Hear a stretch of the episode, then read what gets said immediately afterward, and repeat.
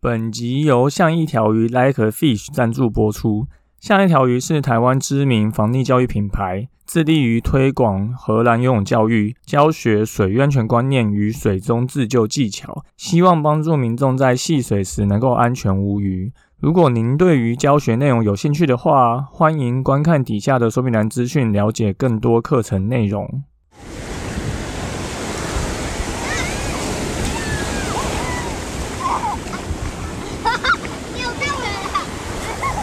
现在时间下午五点钟，海水浴场关闭，请尽速从水里上来，谢谢。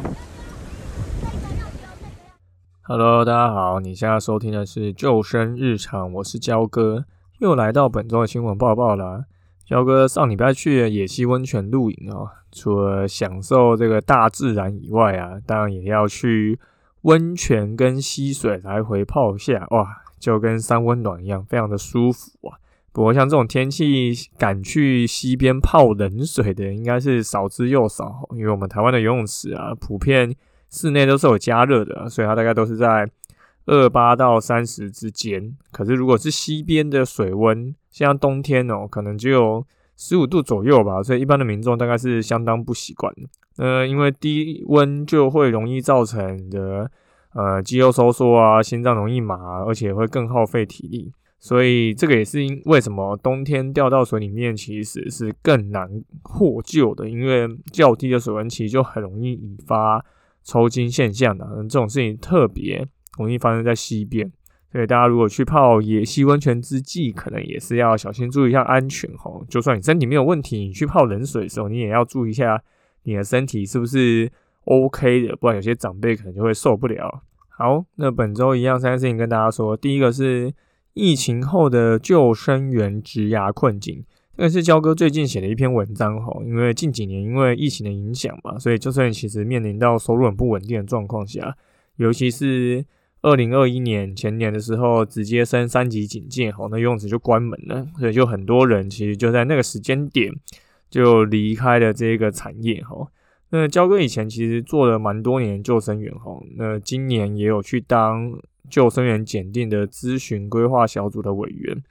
所以在救生员的考证的难易度啊，以及薪资收入，还有职涯的发展这边，其实都是年轻人是否愿意投入产业的原因。好，那我这边想要跟大家分享四点，为什么救生人员从业越老越少的原因。第一，就是薪资没有显著的提升。哈。我大概是二零零六年去考救生员，就是我要升大二的那个暑假。那那时候后来考完之后，就有去学校附近开始打工做救生员。那那时候的基本工资是九十五啦，那现在的基本工资是一百七十六。可是多数游泳单位的兼职时薪呢，大概只有在一百八到两百元之间。所以救生员以前在十多年前，不管是时薪还是月薪。薪水算是还不错的，以以跟服务业相比比起来的话，可是呢，因为物价通膨的关系，可是薪水没有大幅提升。现在可能就算薪水大概只比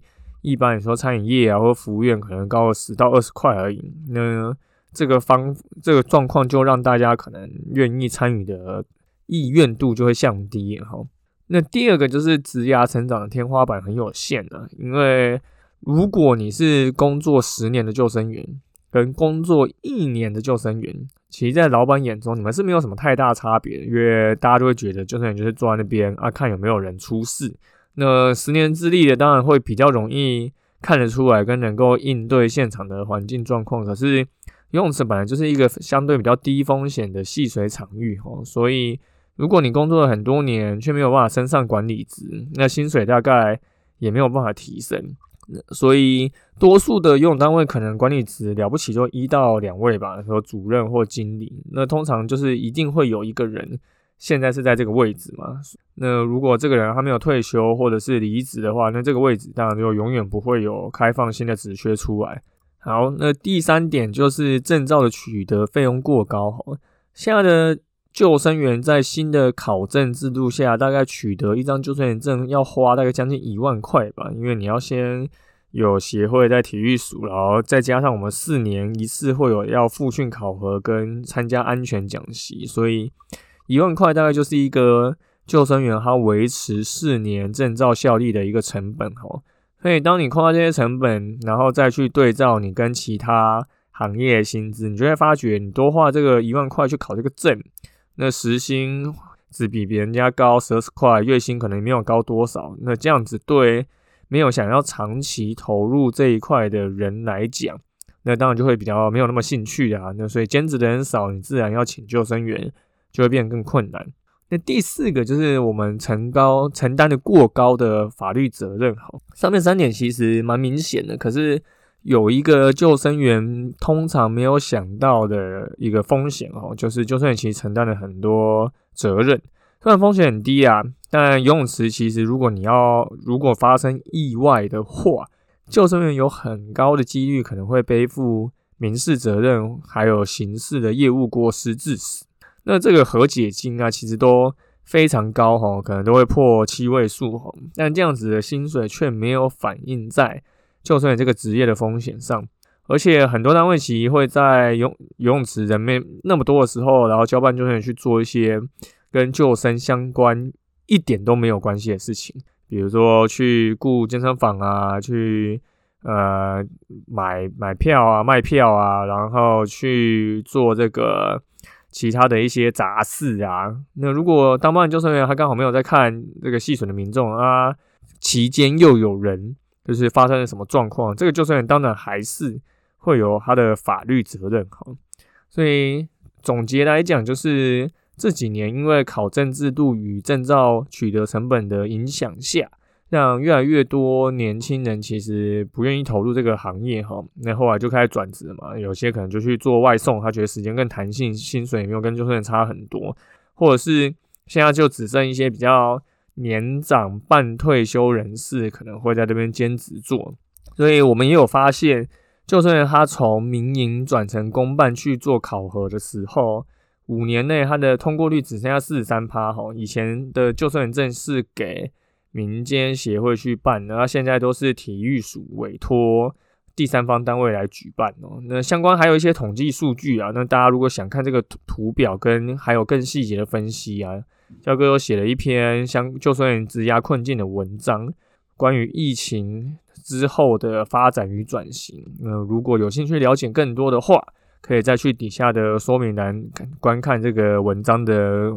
详细内容。好。那第二个是新闻哈，这是一个南部游泳池，难道又要停业了吗？因为大家应该都知道哈，南部游泳池已经就是不是南部游泳池，南部已经缺水很久了哈，已经没有下大雨很久了哈，所以又有开始有一些新闻指出，要求某些游泳单位要开始这个减量供水了。那其实我不知道大家有没有印象，前两年就有发生过一样的事情，而且那时候是。直接要求业者把游泳池关门吼，那原因是因为社会观感不佳，这也是非常神奇的一件事情哦。那我们这个台湾游泳池事业协会啊，他就有写过一篇分析内容，那我这边截录一些重点跟大家说一下哈。因为游泳池常常被冠上这个用水大户的污名啊，所以媒体就会觉得观感不佳嘛，那民众会觉得。啊，为什么我们家在限水啊？然后你们这边还在玩水，然后就会提出检举。